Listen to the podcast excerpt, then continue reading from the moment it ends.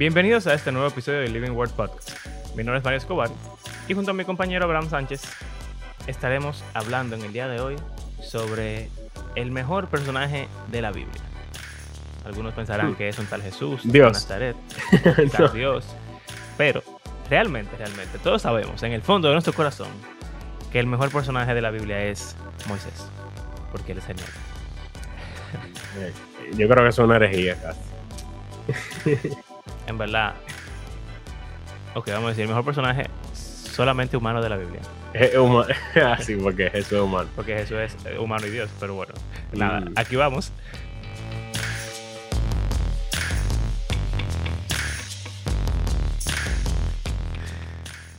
Trae tu, tu introducción extraña.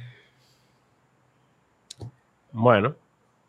No, mi introducción extraña va a ser simplemente un resumen de la historia hasta ahora. Wow, qué poco extraño. Sí, sí, sí. Dios crea el mundo, organiza, o sea, ordena el caos y pone al humano por encima de todo, menos de él, obviamente. Y para que reinen junto a él la creación. Sin embargo, a ellos no les interesa reinar junto a Dios, sino que quieren reinar ellos mismos, Wow. sin que nadie esté por encima de ellos. Qué malvados. O, eh, sí, sin que nadie le diga qué hacer. Yo hago lo que yo quiera, yo soy mi propio Dios. Y entonces Dios los exilia del jardín. Sin embargo, él entra, o sea, él hace una promesa de que iba a venir alguien que iba a aplastar la serpiente. Entonces, vemos a lo largo de la historia como fracaso tras fracaso de la humanidad, cada vez más eh, en picada. Y vemos algunas personas que como que nos llenan de esperanza. ¿Y será este? Vemos a Caín, que obviamente un fracaso total. Sí. Eh, luego vemos a Noé, que como que, wow, el tipo hizo varias cosas. Noé eh, construyó un arca y salva al mundo, Sí. básicamente. salva al mundo, intercede por el mundo entero, Dios lo oye, pero después cae también.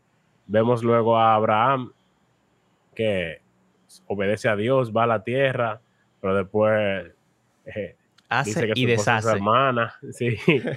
Eh, tiene un hijo con una esclava. En fin, el Señor lo pone a prueba y entrega a su hijo y tú dirás, wow, Abraham intercede por Sodoma también. Tiene sus momentos, pero tampoco. Isaac, tampoco. Jacob, Menos. menos. Ey, Jacob es uno de los peores personajes de la Biblia, en Sí. verdad.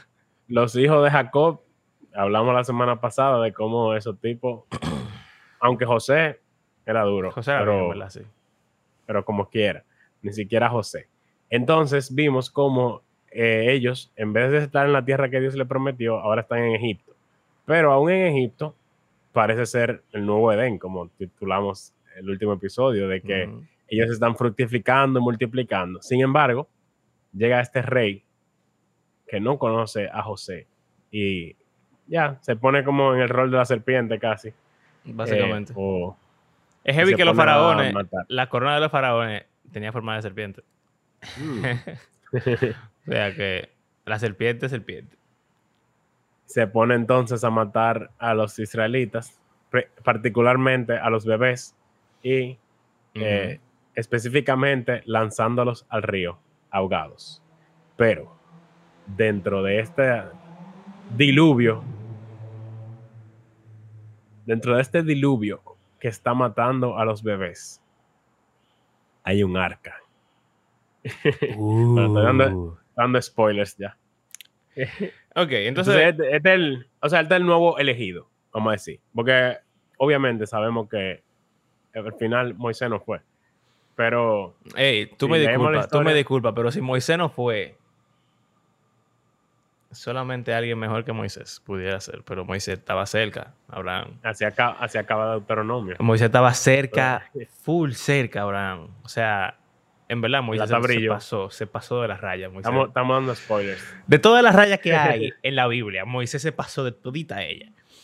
Eh, pero nada, sí, es verdad. Nos estamos pasando de las rayas, nosotros también. Y estamos dando spoilers. Eh, ¿De dónde sale Moisés? Y tú sabes que mucha gente tiene unas ideas extrañas acerca de Moisés, de su, Mm. de su infancia y de cuando se enteró de que era hebreo, qué sé yo qué, por la novela de Mm, Telemicro Por la película. y por la película. Entonces, la película, hey, esa esa, película película, es buena. Eh, The DreamWorks, sí, El Príncipe, de Egipto. Esa película es muy buena. Pero tiene algunas cosas, obviamente. Claro, pero una película animada. Sí, Ey, sí. eso me recuerda a algo. Pero bueno, Leemos entonces. vamos allá. Éxodo capítulo 2. Adelante. Ok.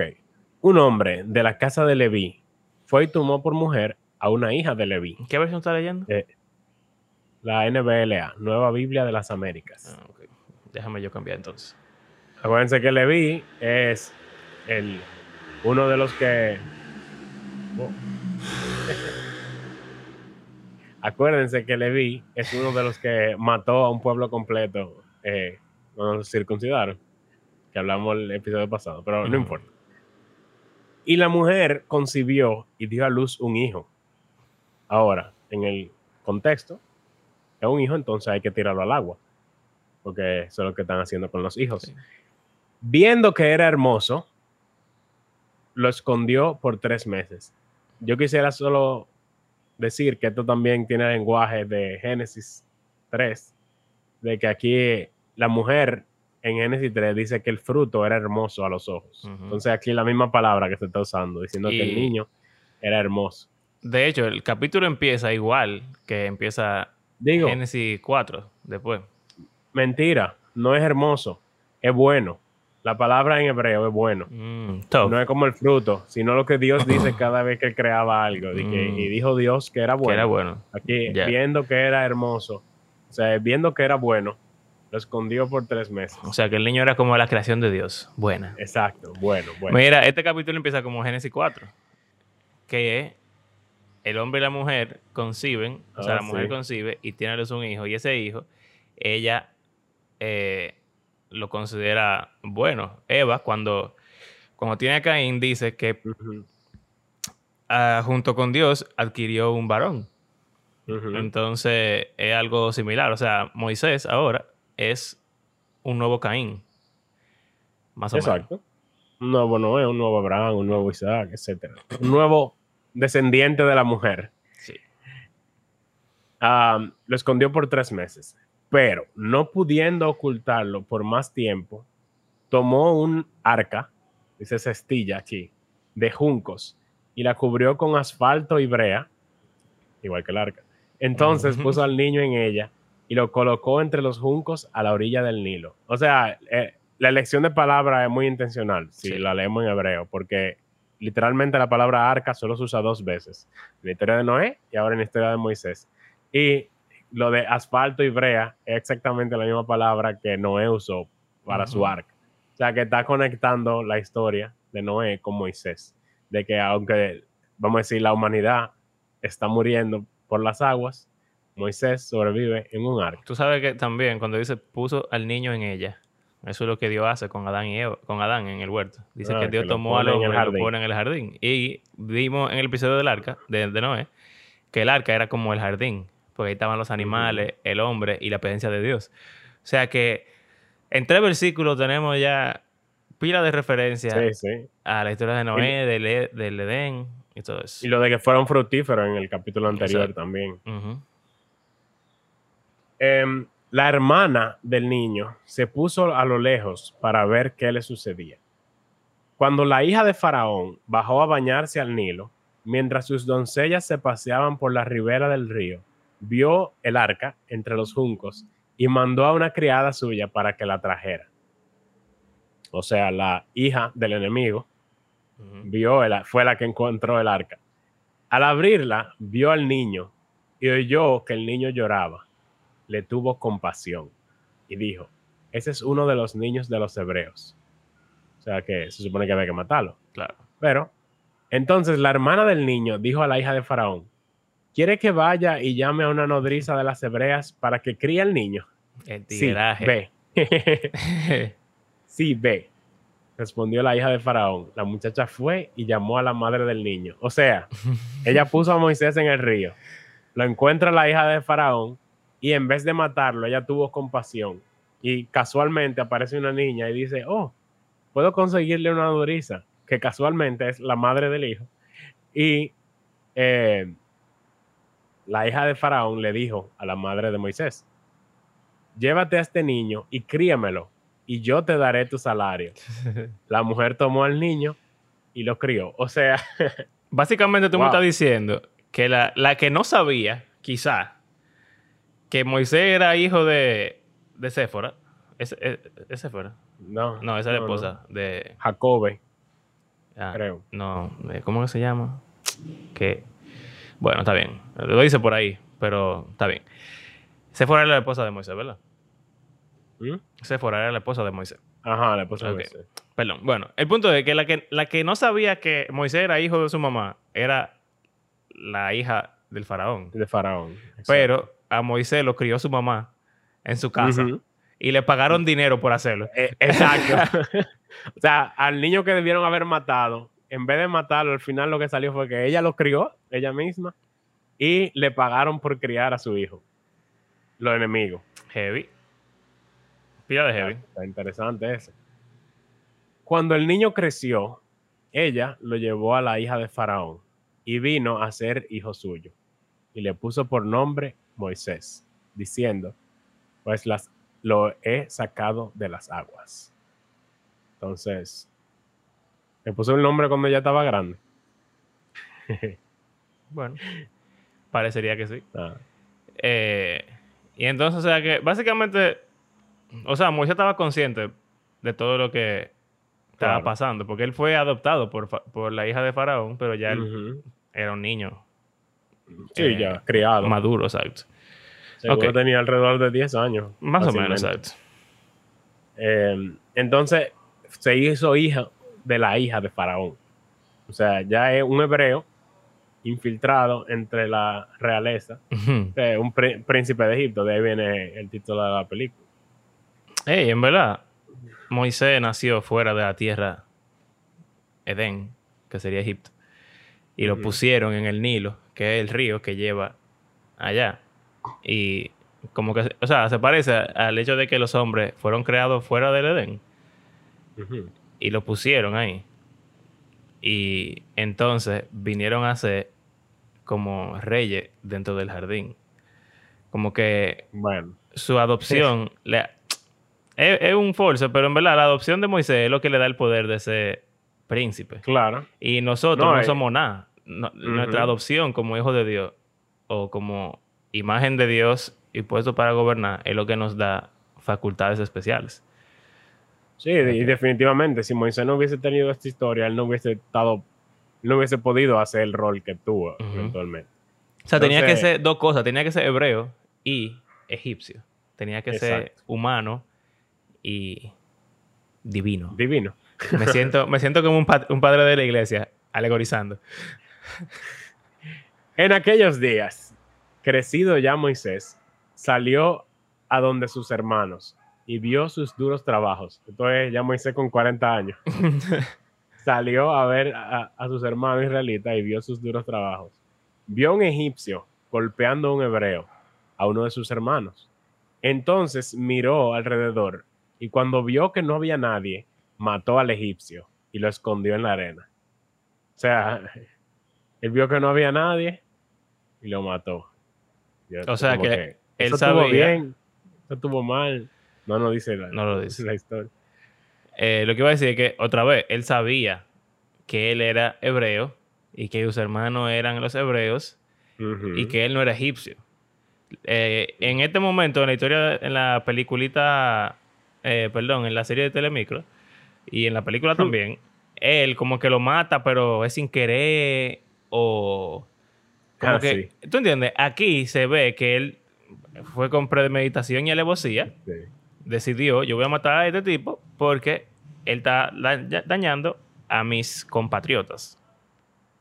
O sea, que él como que en cierto modo quiere eh, librar o aliviar la carga de su pueblo y lo hace a la forma que los humanos sabemos hacer la cosa, con violencia, matando gente. Igual que la gente de Génesis 6, que la tierra estaba llena de violencia y todo el mundo estaba matando gente. O sea, que vemos a Moisés tratando de hacer la cosa como un humano Normal. Al día siguiente salió y vio a dos hebreos que reñían y dijo al culpable, ¿por qué golpeas a tu compañero? Y él le responde, ¿quién te ha puesto de príncipe o de juez sobre nosotros? ¿Estás pensando en matarme como mataste al egipcio? o sea que quien lo delató fue el mismo que él salvó. Y ahora otro hebreo está tirándoselo en cara. ¿Qué fue el man? Que me va a matar todo a mí también. Porque ahora ellos están peleando entre ellos, entre ellos. el egipcio. Los hermanos pelean entre ellos. Entonces Moisés tuvo miedo y dijo, ciertamente se ha divulgado lo sucedido. Oh, ¡Qué genio! el chisme existe desde esa época. Claro, no hay humanos. Al enterarse Faraón, o sea, Moisés tuvo miedo porque se estaba divulgando el asunto y mira, el siguiente versículo lo confirma de que aún Faraón se enteró de lo que había pasado y trató de matar a Moisés. me imagino, él había tolerado la existencia de Moisés porque su hija claro. tuvo compasión de él, pero desde que pisa fuera de la raya, ya se va. Eh, no, se acabó la gracia. Pero Moisés huyó de la presencia de Faraón y se fue a vivir a la tierra de Madián. y allí se sentó junto a un pozo. Men, no puedo con la Biblia, men. O sea, yo en lo que tú estás leyendo, yo lo que estoy pensando, de verdad, es que Moisés es Caín, viejo. Él mató. O sea, él es como, o sea, no es que él, es Caín, pero como que la historia de, de Caín y Abel se está repitiendo de formas extrañas aquí, porque mira, él mata a una gente, ¿verdad? y la esconde en la tierra. Y se enteraron. Y Dios le dijo a, a, Caín que la sangre de Abel clamaba desde la tierra. Pero entonces, después, Moisés quiere actuar como intermediario entre dos hermanos que estaban discutiendo. Y le tiran. Y entonces, ahora lo quieren matar. Y Caín, cuando huyó, era porque lo, iban a querer matar. Y entonces se va a una tierra lejana y ahí se encuentra con su esposa o lo que sea. Entonces Moisés también, ahora por, por haber matado, él se huye para que no lo maten las demás personas que están ahí. Es una... En cierto modo es hacia el este también. Que Madianta este de Egipto. Y entonces... la intención aquí, pero... Ahora se junta con... Eh, con la historia de Abraham y de los hijos de Abraham y ahora llega a un pozo. O sea, como que ¿Por qué rayo hay tantas similitudes con hmm. todo? Porque recuerden que Abraham, después de que Sara murió, se casó con otra mujer y tuvo varios hijos, uno de los cuales fue Madián. O sea que, aunque no tan ya tan cerca, son familia de Abraham los dos. Él es israelita y ellos son madianitas, eh, lo cual es interesante. Y en Madián había un sacerdote. O sea, estamos viendo a Moisés en un pozo. Vamos a ver cómo se relaciona eso con esa historia de Eliezer. Pero el sacerdote de Madián tenía siete hijas, las cuales fueron a sacar agua y llenaron las pilas para dar de beber al rebaño de su padre. O sea, ellas eran pastoras. Em, Pastorizas. Como se diga. Entonces vinieron. Entonces vinieron unos pastores y las echaron de allí pero Moisés se levantó y las defendió y dio de beber a su rebaño. Cuando ellas volvieron a Reuel, su padre, éste les preguntó, ¿por qué han vuelto tan pronto hoy? Un egipcio nos ha librado de mano de los pastores, respondieron, y además nos sacó agua y dio de beber al rebaño. Y Reuel le dice, ¿y dónde está? Porque han dejado al hombre. Invítenlo a que coma algo. O sea, eh, muy parecido. En la historia de Eliezer, ¿no, ¿no la leímos o sí? No. No, no. No. Hay una historia de cuando Abraham manda a su siervo a buscar esposa a Isaac.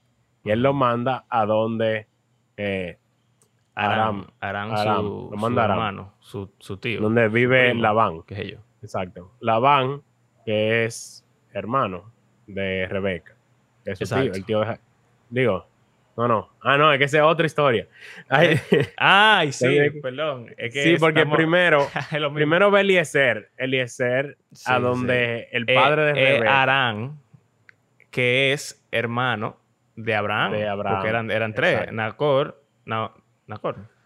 Abraham, Arán y el otro, el que se murió. que era papá de Job. De Lot. Estamos mareados. El caso es que esta es ya la tercera eh, eh, historia de una persona en un pozo y que termina en una boda, básicamente. Pero lo que tú va quieres- y le Ajá. dice, "Di- ora al Señor, quien le dé agua a mis camellos, esa será la esposa. Entonces viene Rebeca y él le dice todo eso y ella lo deja en el pozo, se va a su casa y le dicen, pero ¿dónde está el hombre? Tráelo. Entonces ella vuelve y trae al hombre y al final ella se casa con Isaac. Luego Jacob se va para esa misma tierra y ahí hay un pozo y él ayuda a Raquel, que era pastora también, y la ayuda a sí mismo, como que había unos hombres, una piedra, qué sé yo, Jacob quita la piedra y pueden traer agua, ella se va para su casa y le pregunta, ¿y por qué llegaron tan temprano? No, que hubo un hombre que nos ayudó, tráelo. Entonces ya van y vuelve, trae a Jacob. Al final Jacob se casa con Lea primero, pero después se casa con Raquel.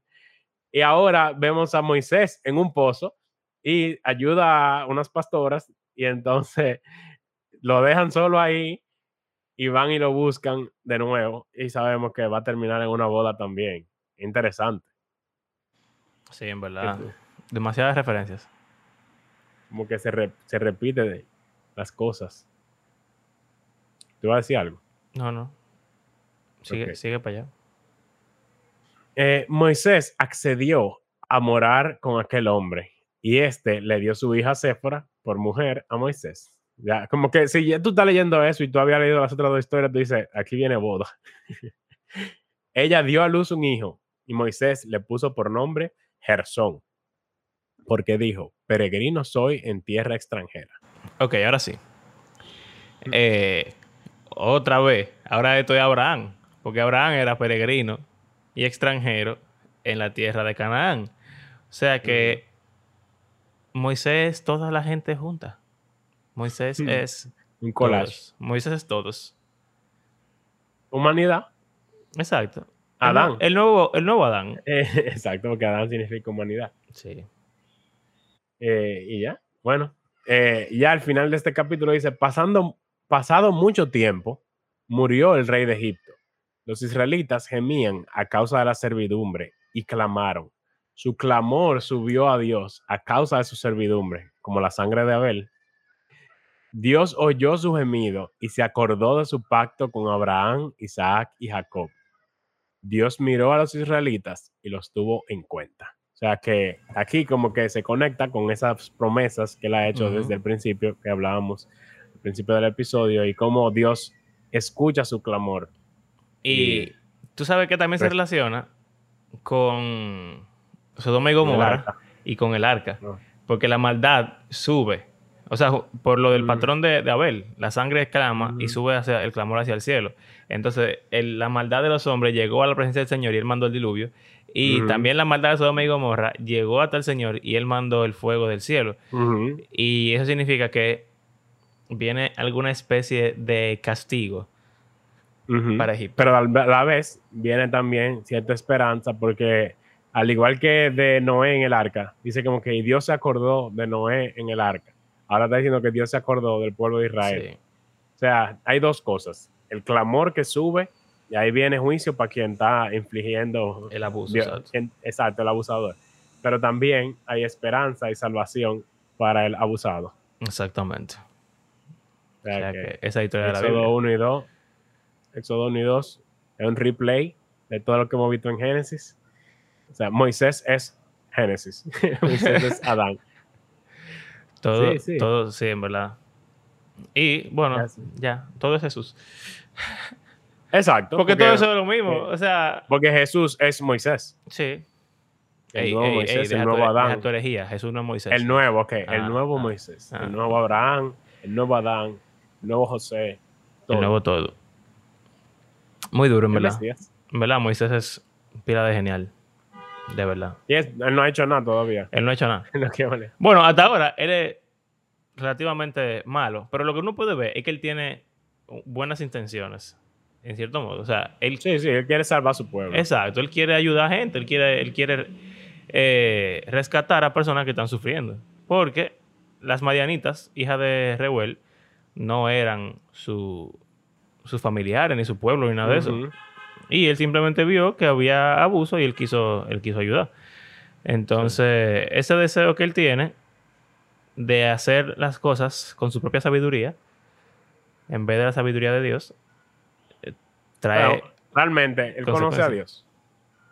Digo, él debería conocer sobre él al menos. sí, claro. Porque se supone que los israelitas tenían una tradición oral. No, él lo sabe, él lo sabe porque cuando Dios se le aparece en el capítulo siguiente, Spoilers. él le dice que él es el Dios de sus padres, Abraham, Isaac y Jacob. O sea Exacto. que, aunque quizá él no supiera tanto, que lo dudo, como sea, él sabía que había un Él tal sabe. Abraham, Isaac y Jacob y que hay una promesa, de Dios. Claro. O sea, tú no puedes ser judío sin saber eso.